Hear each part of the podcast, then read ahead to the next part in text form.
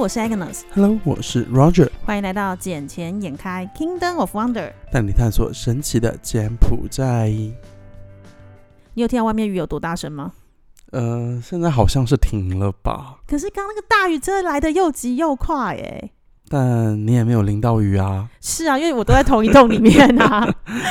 而且我刚刚要走的时候，我同事还问我说：“哎、你要现在就走了吗？外面雨超大的。”我就说：“没差，我要去楼下而已，因为我朋友家就在楼下，我要去那边办点事。”然后他们就露出一件很怀疑的眼神看着我，没有，是正事，是正事，是正事，嗯没错。不会有什么其他乱七八糟的跟你已经事情。已经不可能了，你知道的。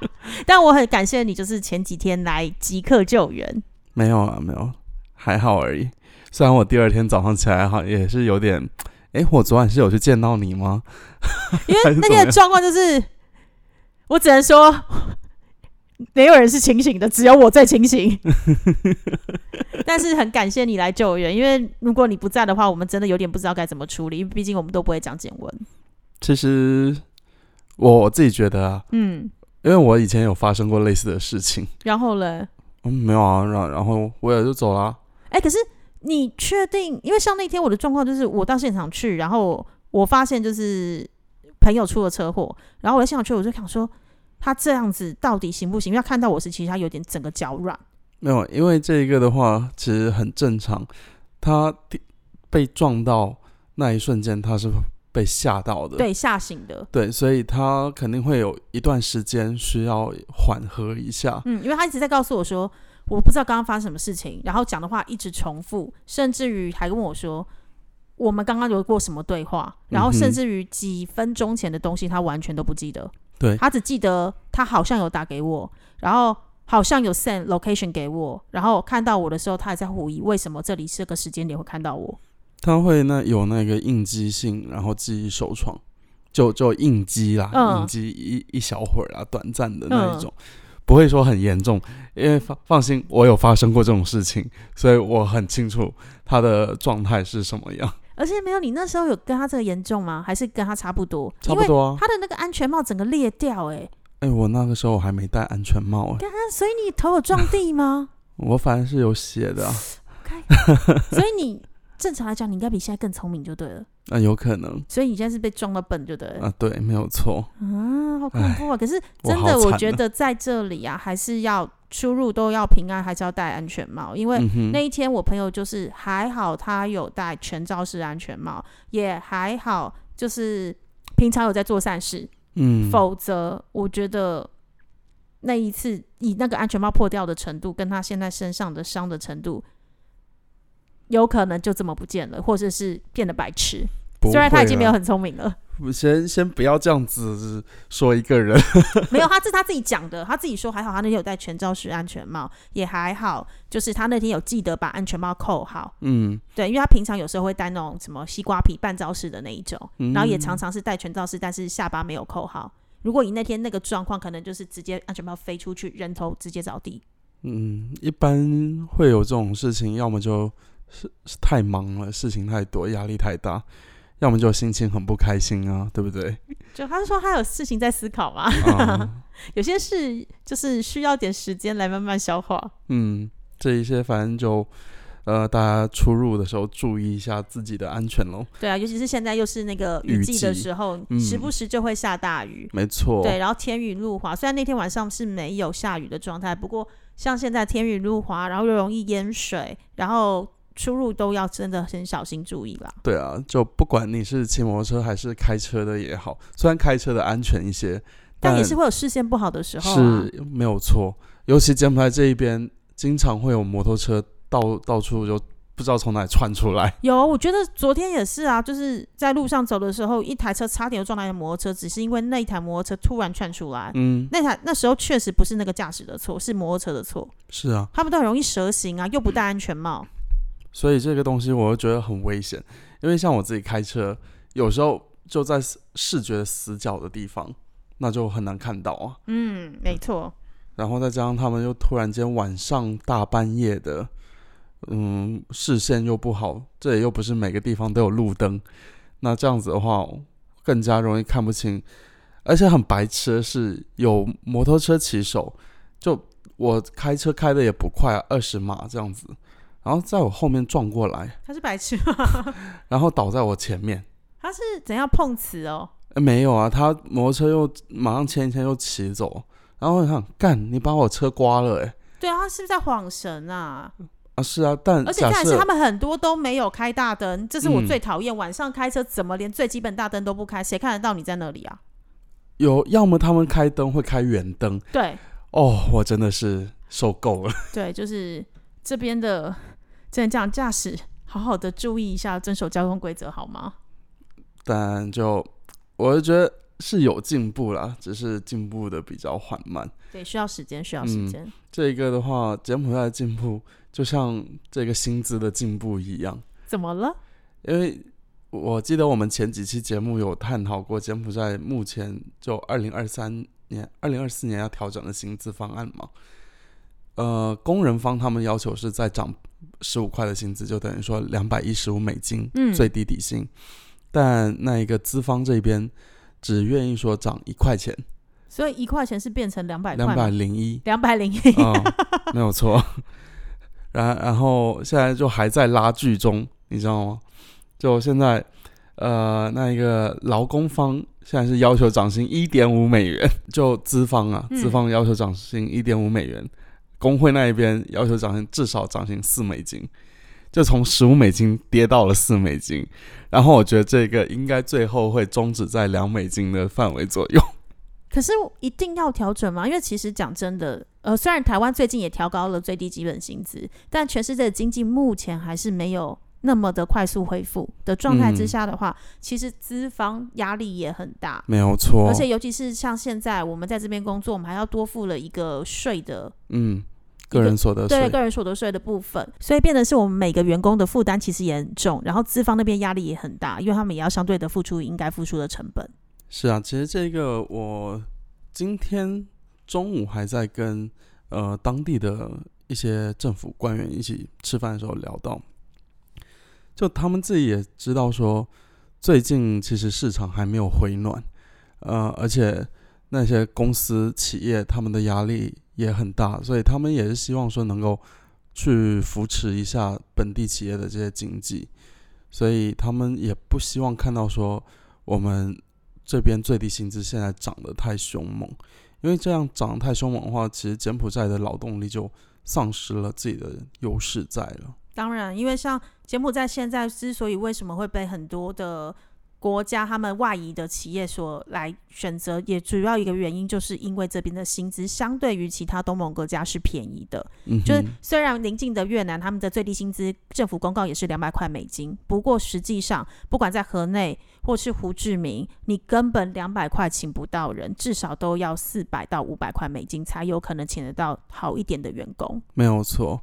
尽管说像前几年呃那样子，有很多人的薪资是疯涨的，真是疯涨，但那一个时代已经是过去了。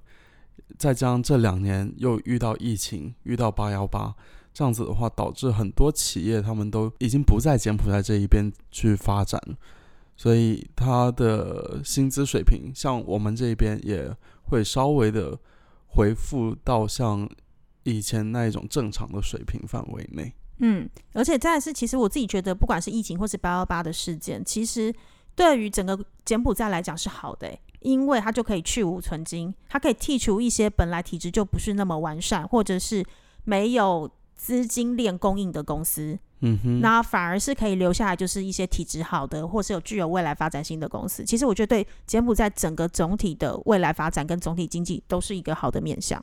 反正只要柬埔寨往好的方向来发展，就越来越好了。是，那你有看到最近应该是我们录音播出的当天，柬埔寨其实有做了敲锣打鼓的动作呢。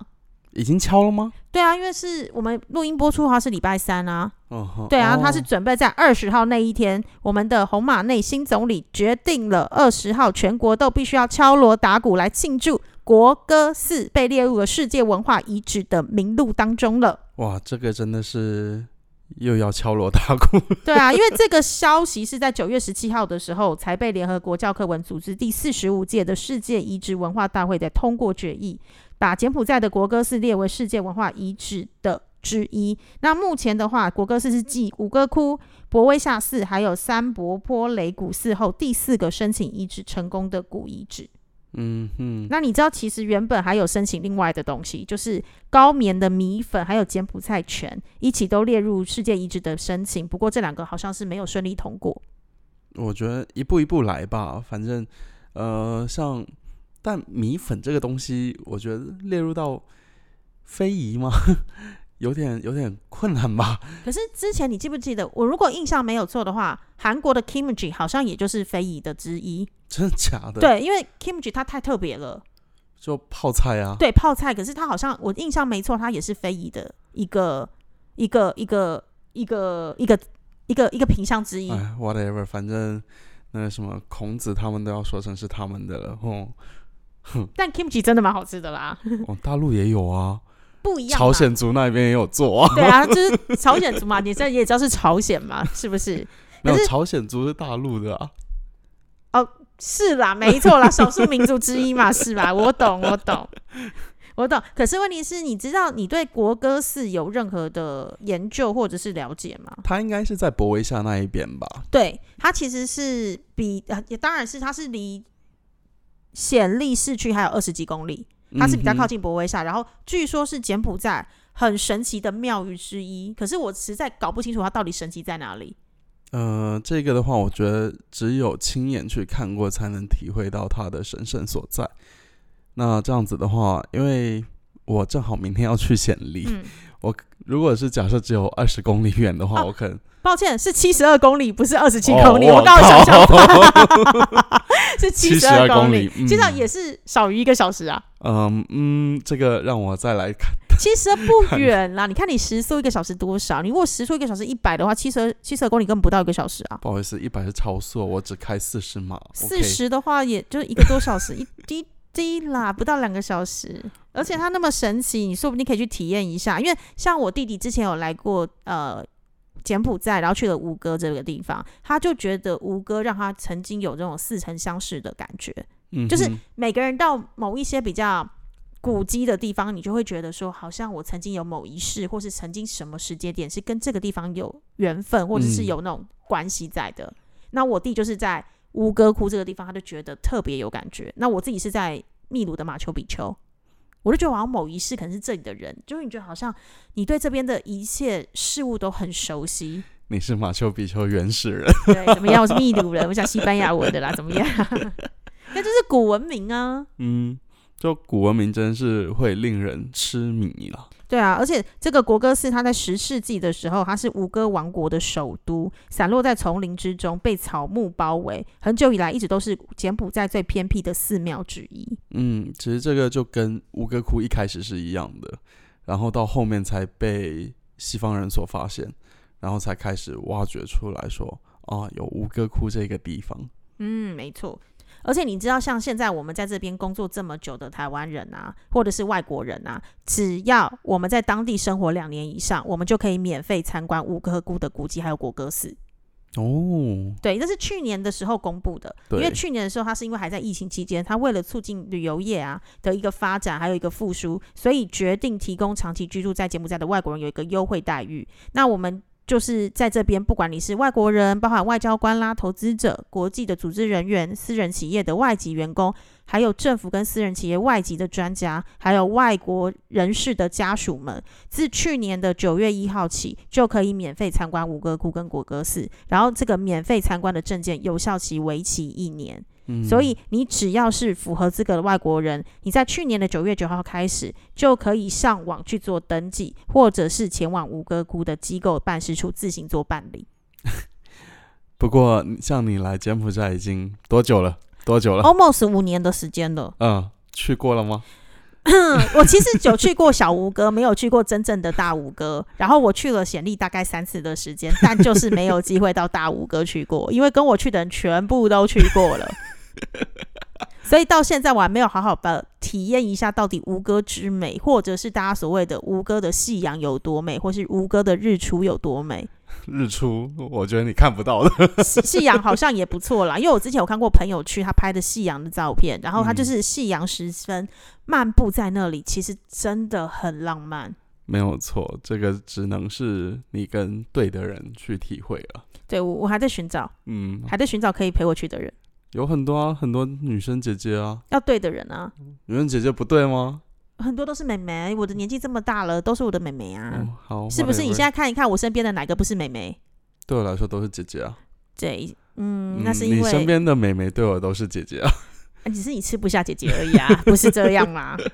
好了好了，我要为明天的旅程而做准备了。啊，七十二公里记得哦，有机会一定要去看看哦。OK，那我们这期今天开始就暂时到这里了。好啦，那我们恭喜国歌寺终于列入了世界文化遗址，然后成为柬埔寨第四个通过世界文化遗址的一个历史古迹。鼓掌鼓掌。耶！好，我们下次见，好啦，拜拜。拜拜。